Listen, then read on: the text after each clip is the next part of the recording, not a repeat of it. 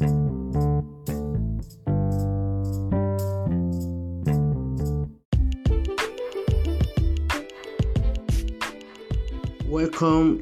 to this new podcast.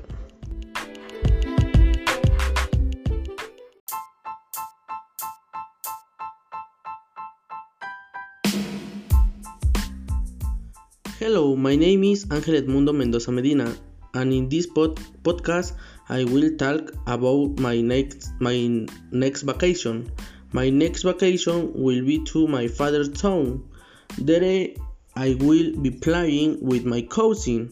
I will also be cooking with my family, and above all, I will be, be dancing with my cousin already which is the Tow festival and there is, is customary to do dance and, and food.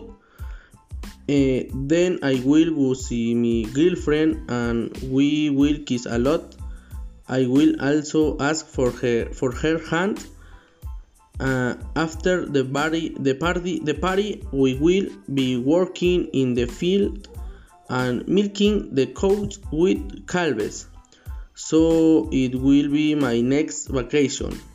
Uh, my next vacation um, party love and work